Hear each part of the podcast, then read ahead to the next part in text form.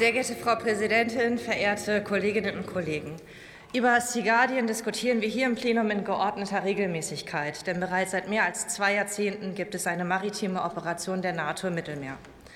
Doch mit dem Angriffskrieg Russlands auf die Ukraine geht eine grundlegende Veränderung, eine Zeitenwende für die europäische Sicherheit einher. Nichts scheint, nichts ist mehr, wie es war. Wir alle wissen, die Sicherheitslage an den NATO-Außengrenzen ist heute eine andere als vor einem Jahr. Die NATO stellt sich dieser neuen Wirklichkeit. Sie ist sichtbar näher zusammengerückt. Und dem Prinzip der kollektiven Sicherheit und Verteidigung kommt eine neue Bedeutung, eine neue Dringlichkeit zu. Damit verändert sich eben auch die Bedeutung von Sea Guardian, diesem wichtigen maritimen Einsatz an der NATO-Südflanke. Wir alle wissen, die See ist immer wieder Schauplatz von Aggressionen. Die eigene Verwundbarkeit gegenüber maritimen Bedrohungen wurde uns durch die mutmaßlichen Anschläge auf die Nord Stream Pipelines mitten in der Ostsee im vergangenen September vor Augen geführt.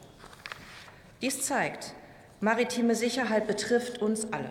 Gerade deshalb haben wir, hat die deutsche Marine ihre Präsenz in Einsätzen und einsatzgleichen Verpflichtungen der NATO verstärkt. Die Marine, so sagt sie, geht all in und das kann man auf den Meeren dieser Welt sehen.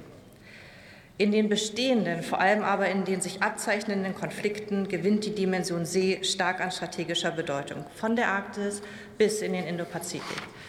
Dementsprechend muss auch unsere Befähigung zur Sicherheit und Verteidigung ausgestaltet werden, dimensionsübergreifend, zeitgleich in verschiedenen Regionen mit unterschiedlichen Intensitäten. Ein 360-Grad-Ansatz, wie ihn die NATO im strategischen Konzept letztes Jahr definiert hat.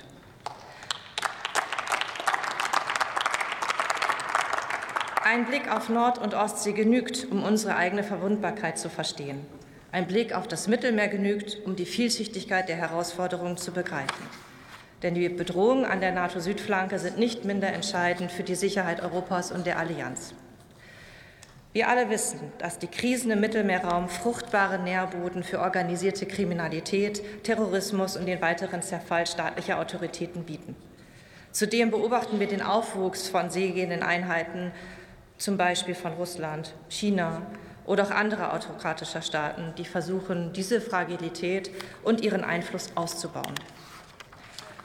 Dies gefährdet die für den Industriestandort Deutschland so wichtigen Handelsrouten, die durch das Mittelmeer verlaufen. Für wichtige Ressourcen wie zum Beispiel Rohöl oder Flüssiggas oder auch für die Alltagsgegenstände, für die sicherlich unser aller Leben deutlich mühsamer machen würden, wären diese Handelsrouten und Lieferketten gestört. Auch als Exportweltmeister sind wir auf die Freiheit der Seewege angewiesen, um beispielsweise die großen Märkte Asiens beliefern zu können. Neben diesen wirtschaftlichen Interessen haben wir auch ein sicherheitspolitisches Interesse. Es ist eben auch in unserem Interesse, dass das Mittelmeer als solches und als Südflanke der NATO keinen Platz bietet für Aggressionen auf See und darüber unsere kollektive Sicherheit bedroht würde.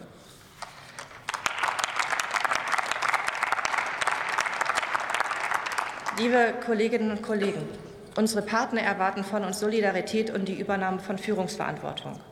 Die Operation Sea Guardian bildet einen entscheidenden und vor allem einen bewährten Beitrag zur maritimen Sicherheit und dem 360-Grad-Ansatz der NATO durch Seeraumüberwachung und eine Erstellung, die Erstellung eines Lagebildes für den Mittelmeerraum. Wo die Präsenz von NATO-Schiffen präventiv noch nicht für die gewünschte Ordnung sorgt, erlaubt die Operation die Kontrolle und Untersuchung verdächtiger Schiffe, wobei weitere Aufgaben zum Schutz der Seewege und von kritischer Infrastruktur lageabhängig hinzukommen können. Dabei leistet die Operation Sea Guardian von jeher zuverlässig wertvolle Arbeit, überwacht das Gebiet großflächig, liefert Lagebilder. Und ja, trägt so auch dazu bei, dass der internationale Terrorismus bekämpft wird.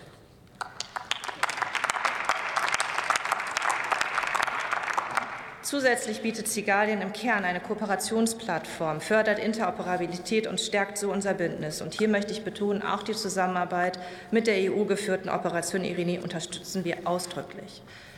Der deutsche Beitrag, bestehend aus durchgehend mindestens einer seegenden Einheit, ist gelebte Solidarität in Zeiten der Refokussierung auf Bündnis- und Landesverteidigung und wird von den Verbündeten viel beachtet und hochgeschätzt. Und diese Anerkennung haben wir der Marine und unseren leistungsstarken Soldatinnen und Soldaten zu verdanken, die bei der Operation Sea Guardian im Einsatz sind.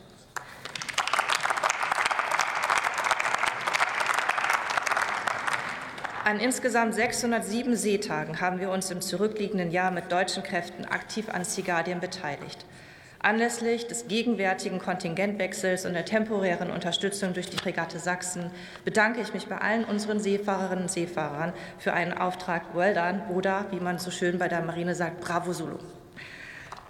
Und wünsche, wünsche natürlich der Besatzung vom Tender Rhein, äh, Rhein ebenso viel Erfolg und allzeit eine Handbreit Wasser unter dem Kiel. Liebe Kolleginnen und Kollegen, mit der Operation Sea Guardian übernehmen wir seit vielen Jahren und aus tiefer Überzeugung weithin sichtbar militärische Verantwortung an der NATO-Südflanke und das so gewonnene Lagebild unterstützt darüber hinaus das Wirken des ständigen maritimen NATO-Einsatzverbandes in der Ägäis. Die Operation hat sich bewährt und wird auch weiterhin ein wichtiges Instrument der Krisenfrüherkennung und Seeraumüberwachung sein. Die Verlängerung unseres Beitrages ist somit entscheidend, um ein Leben in Recht und Freiheit bei uns in Deutschland und Europa auch weiterhin in der Dimension See ganzheitlich und solidarisch zu schützen. Um Ihre Unterstützung dieses Antrages der Bundesregierung möchte ich hiermit ausdrücklich werben und freue mich auf die Beratung in den Ausschüssen. Vielen Dank.